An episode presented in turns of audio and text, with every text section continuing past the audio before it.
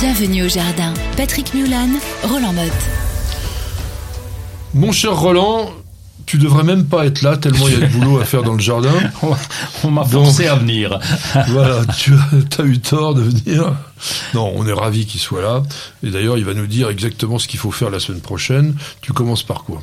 Euh, Un petit coup de scarification. J'ai pas fait la mousse. Alors, comme je t'expliquais, nous avons un jardin qui est assez dense quand même. Il y a un peu de gazon qui nous sert d'aller. Mmh. Et, comme on a beaucoup d'arbres, eh bien, il y a forcément beaucoup de mousse. Donc, euh, pour éviter d'en avoir de trop, je passe un petit coup de scarificateur, je ferai un petit coup de semi-regarnissage derrière, et donc c'est le bon moment parce que la mousse commence à bien se développer. Donc euh, voilà. Je crois qu'il fallait la garder la mousse.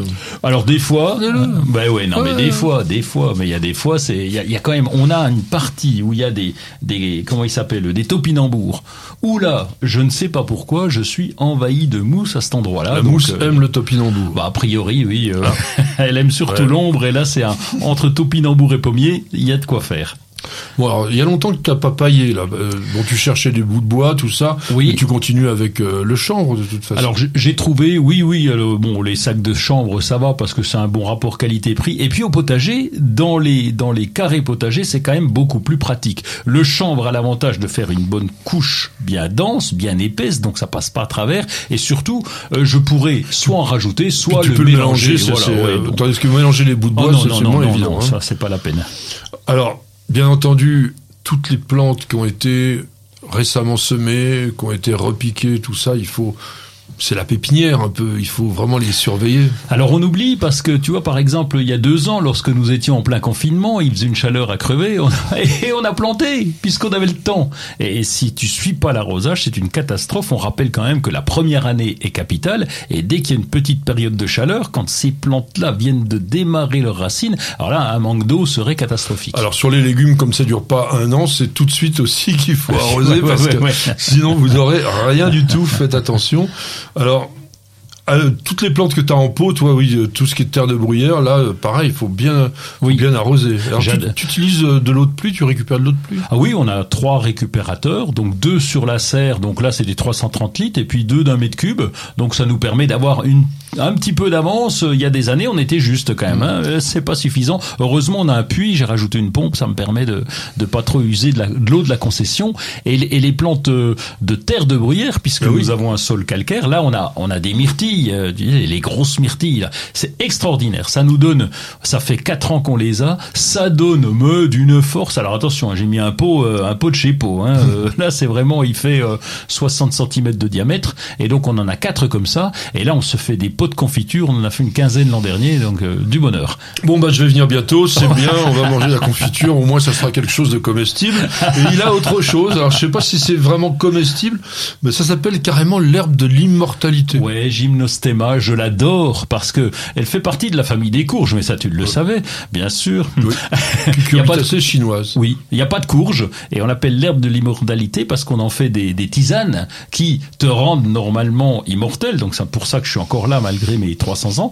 Et donc ce pot, on le touche pas. Chaque année, ça sèche en totalité et ça repart au printemps. Néanmoins, quelques soins, rajouter un peu de terreau, regratter un peu, un petit coup d'engrais gazon et, et on s'en fout comme on veut que des feuilles et c'est reparti et ça me fait des tiges qui pendent le long du, du, du pot c'est assez impressionnant et j'aime bien cette plante là alors on l'appelle aussi le gingembre bleu parce que c'est une plante qui est euh, avec des saponines qui sont proches du ginseng. En fait, bon, c'est vraiment une plante qui était un édulcorant dans la médecine chinoise, tout à fait particulière. Donc en ce moment, on va aussi bah, tailler tout ce qui a été un peu abîmé par le froid, par le gel. On va couper sur des bourgeons bien verts, des bourgeons qui ont l'air d'être en pleine forme, de manière à ce que ça redémarre. Alors surtout, surtout, vous ne vous précipitez pas dans les jardineries pour acheter les géraniums. Je sais qu'à partir du 25 mars, en général, on peut trouver les premiers géraniums. Alors, si vous avez une serre ou une véranda et que vous voulez vous faire plaisir, vous pouvez, mais vous avez le temps, franchement, c'est il y a autre chose à prendre. D'ailleurs, moi, en ce moment, j'achèterais plutôt des pensées ou des... Parce que vous vous rendez compte que si vous achetez des pensées maintenant, vous en avez quand même pratiquement jusqu'à fin juin. Donc, c'est quand même particulièrement rentable. Et puis, c'est vrai que fin juin, vous aurez plus beaucoup de géraniums de disponibles dans les jardineries, mais vous pourrez les acheter allez, on va dire fin mai, et puis euh, essayer de faire un petit peu de remplacement petit à petit. On peut en revanche penser déjà à l'été en démarrant les tubercules de bégonia, de dahlia, de canna, tout ça sous abri, à l'intérieur, tranquillement, de manière soit à ensuite prendre des boutures, par exemple sur le dahlia on fait ça, vous faites démarrer le tubercule, vous avez plein de tiges, vous prenez une tige à chaque fois, vous les bouturez, ça va vous faire plein de dahlias. Bon.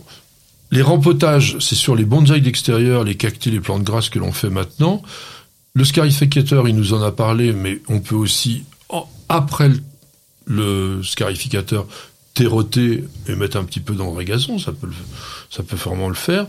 Palisser bien les, rosiers grimpants que vous avez taillés et en oblique. Si vous les palissez tout droit, ils vont faire plein de feuilles, ils vont pas faire beaucoup de fleurs. Si vous arquez les branches, eh bien vous aurez beaucoup plus de fleurs. Un truc que tu fais peut-être pas souvent, c'est quand même retourner le tas de compost, ça pourrait se faire en ce moment. Oui, je le fais, je passe la griffe. Tu sais, la rotogriffe, là, c'est bien de temps en temps. mais ça va pas jusqu'au fond. Non, non, non, non, je me prends pas la tête. Euh, non, non, ça pourrit tout seul. Trop de travail. Tu sais que moi, j'ai vraiment tamiser mais des mètres cubes et des mètres cubes de compost quand j'étais à l'école. On, passait notre vie à ça. Non mais ça c'était il y a combien de temps? Là aujourd'hui tu ne fais plus, ça. longtemps que ça. Ah oui. moi je fais pas de compost, moi. Ah oui. Mais euh, non non mais le ben, on n'a pas de jardin suffisamment grand non plus pour faire tout ça. Mais globalement l'idéal ça serait de faire des composts spécifiques. Ah. On faisait du terreau de feuilles de hêtre, on faisait du terreau de feuilles de chêne, on faisait du terreau de fumier, et après on mélangeait toutes ces ah choses-là.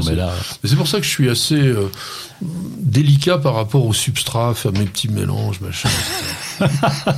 c'est de la maniaquerie, c'est ça le nom exact. non, c'est aimer créer des sols. D'accord. Bon, c'est joli, c'est mieux dit ça, oui, que de la maniaquerie.